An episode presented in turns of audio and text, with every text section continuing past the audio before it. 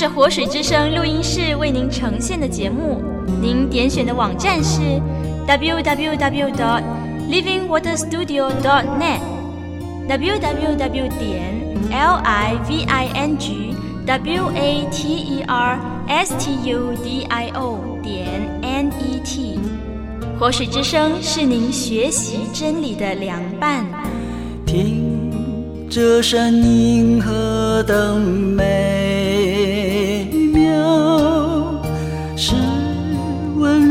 真是言辞，听慈爱声向你呼召，带来好信息与你。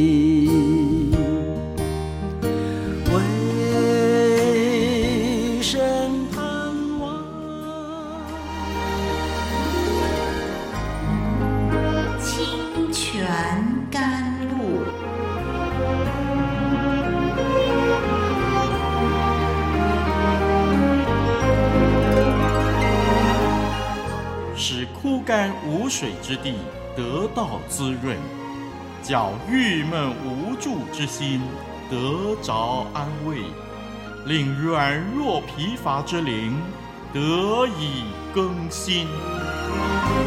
欢迎同来之曲，清泉甘露。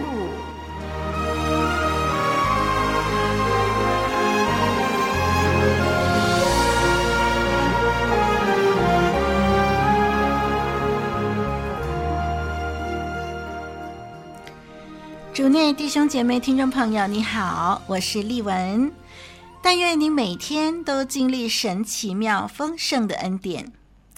今天丽文呢要继续从创世纪跟你一起研究雅各和以扫和解的经文。这其中丰富的属灵教训，值得我们一生来学习。上一集呢，我们看到雅各和以扫见面以后啊，以扫推辞了雅各的礼物。但是雅各再三要求以扫把礼物收下。这段经文很明显的强调恩典的观念。雅各求以扫收下礼物，好叫他能够在以扫眼前蒙恩。雅各知道家庭和财产是神丰盛的恩典。雅各想得到以扫的原谅，他认为呢，如果姨嫂肯原谅他，这也是一个恩典，所以他就企图用送礼，而且是送上神丰盛的赐福，来换取姨嫂原谅他的恩典。他的用意很明显是错的，因为姨嫂老早就原谅他了。所以雅各现在呢，送礼的目的就已经不再是最初的那个想要换取饶恕的那样的一个目的了。他现在是希望呢，以扫接受这些礼物呢，能够作为给雅各的一个保证，证明他们双方已经和解。好，接下来呢，让我们就来看看事情的发展。今天呢，我们要读的是《创世纪》三十三章十二节到第二十节。我们来看《创世纪》三十三章十二节开始，请我们一起来念十二节到二十节。十二节，以扫说：“我们可以起身前往，我在你前头走。”雅各对他说：“我主知道孩子们年幼娇嫩，牛羊也正在乳养的时候。若是催赶一天，群畜都必死了。求我主在仆人前头走，我要量着在我面前群畜和孩子的力量，慢慢的前行，直走到希珥我主那里。”以扫说：“容我把跟随我的人留几个在你这里。”雅各说：“何必呢？只要在我主眼前蒙恩就是了。”于是以扫当日起行，回往西珥去了。雅各就往疏割去，在那里为自己盖造房屋，又为牲畜搭棚，因此那地方名叫疏割。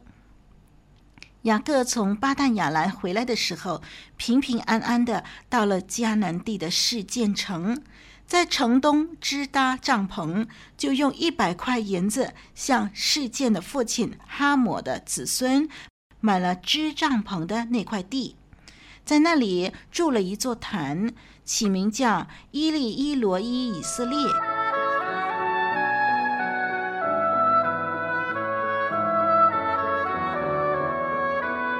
古老的故事，真实的历史，一部述说世界起源的书，《创世纪》，追源溯本，借古喻今。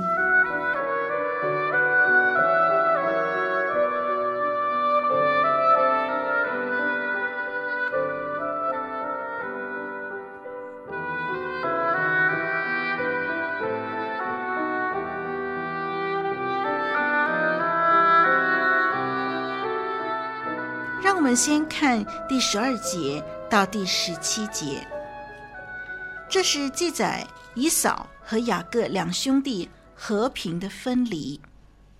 我们看见经文记载雅各如何顺利的和以扫分手，但是同时我们也看见雅各依旧撒谎欺骗，他不愿意与以扫一同到以扫的领域西尔去。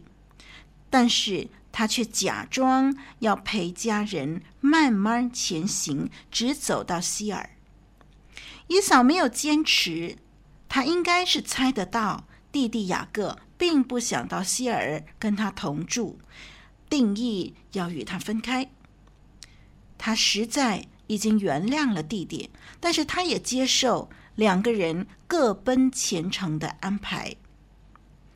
我们不赞赏雅各说谎的行为，但是对于两个人不住在一起的决定呢，这倒是十分正确的。和解不一定就必须共同生活，和解乃是将过去的恩怨仇恨除去，重新和好。可是双方因为有不同的性格、不同的生活方式、不同的人生目标。如果勉强的生活在一起呢，反而可能在日后再度发生冲突，到时候呢，要和解就不知道是不是有希望了。各走各路呢，是明智之举。雅各承受了神的拣选和祝福，他必须回到迦南地，完成他向神所许的愿，但是他实在没有必要再一次撒谎。我们看见以扫依然保持以往的呃这个直率单纯，而雅各呢依然心机颇重啊。在第十七节里头，雅各告别了以扫，他往舒哥去了。舒哥在希伯来文是硬币的意思。保护硬币的意思，或者是棚牛棚的棚的意思。雅各似乎是想在这个地方疏割定居。我们看见的他的不单是在那里盖造房屋，他还为他的牲畜搭棚，所以他实在是想定居下来了。过去他寄居在岳父的家里，如今呢，开始有了自己的房屋。自己的家，他为牲畜搭棚，不仅是说明了他在这里定居，而且也见证了他的财产丰裕，需要管理。疏割永远提醒着雅各和所有的人，他如今真的平安回家了。神的信实实现了他的应许。依靠耶和华的人。好像那西安山，他们必不致动摇，从今时直到永远。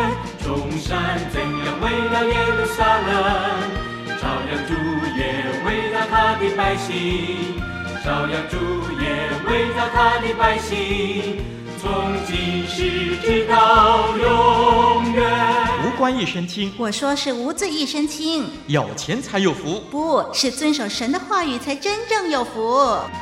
依靠耶和华的人，好像那西安山，他们必不致动摇，从今时直到永撒冷，照样主也围绕他的百姓，照样主也围绕他的百姓，从今时直到永远。我们来看第十八节。第十八节强调雅各平平安安的到了迦南地的示剑。在创世纪二十八章呢，雅各在伯特利梦见天梯，后来他就向神许愿，求神与他同在，使他平平安安的回家。嗯，如果神这样呢，就他要以耶和华为他的神。如今呢、啊，我们看见。神的确带领他平安回来了，那么他就在示剑这个城市呢支搭帐篷。示剑是迦南中部一个重要的城市，在亚伯拉罕时期被建造，并且呢有人定居。雅各跟随他的祖父亚伯拉罕的脚踪，在那里挖了一口井，那么直到今天还在。这口井呢，在新约圣经约翰福音第四章第五到第六节就提到了。当时主耶稣和撒玛利亚妇人谈道，就在这口井的旁边，这口井就被称为雅各井。